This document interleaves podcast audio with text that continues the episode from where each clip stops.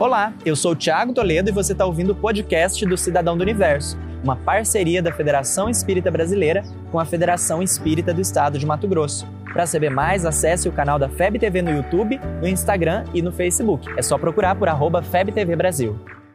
Imagina o universo. Imagina agora essa frase: todos os seres humanos nascem livres e iguais em dignidade e direitos. Dotados de razão e consciência, devem agir uns para com os outros em espírito de fraternidade. Parece de uma obra espírita, né? Mas você sabe de onde essa frase saiu?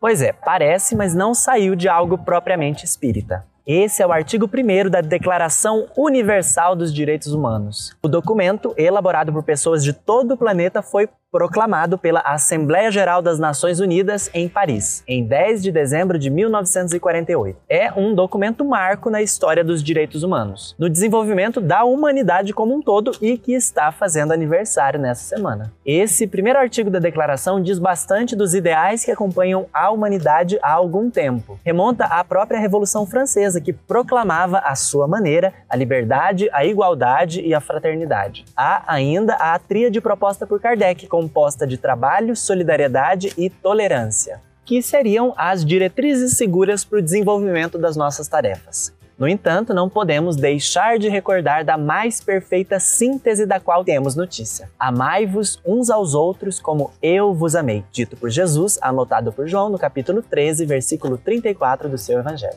É uma oportunidade então de recordar aquele que foi o maior humanitário de todos os tempos e que certamente inspirou das dimensões do infinito a elaboração desse documento. O homem que não coube na história, tendo dividido-a em antes e depois dele, já cantava os ideais de respeito e igualdade absolutos. Vós sois deuses, sois o sal da terra e a luz do mundo. Jesus de Nazaré, esse homem incomparável, amigo de todas as horas, sabe? Já nos alertava para esse cuidado necessário. Tudo quanto fizerdes a um desses meus pequenos irmãos, a mim o fizestes. Ser um cidadão do universo é nos inspirarmos nesses ideais de trabalho e nos sintonizarmos à lei de trabalho, à lei de igualdade e à lei de adoração confiando na divina providência que não cessa de oferecer as referências necessárias para que construamos a nossa autonomia. Você sabia que Jesus tinha sido assim o maior humanitário de todos os tempos? O que você sente diante dessa notícia? Você ouviu o podcast do Cidadão do Universo. Siga a gente nas redes sociais, arroba FebTV Brasil e até o próximo programa.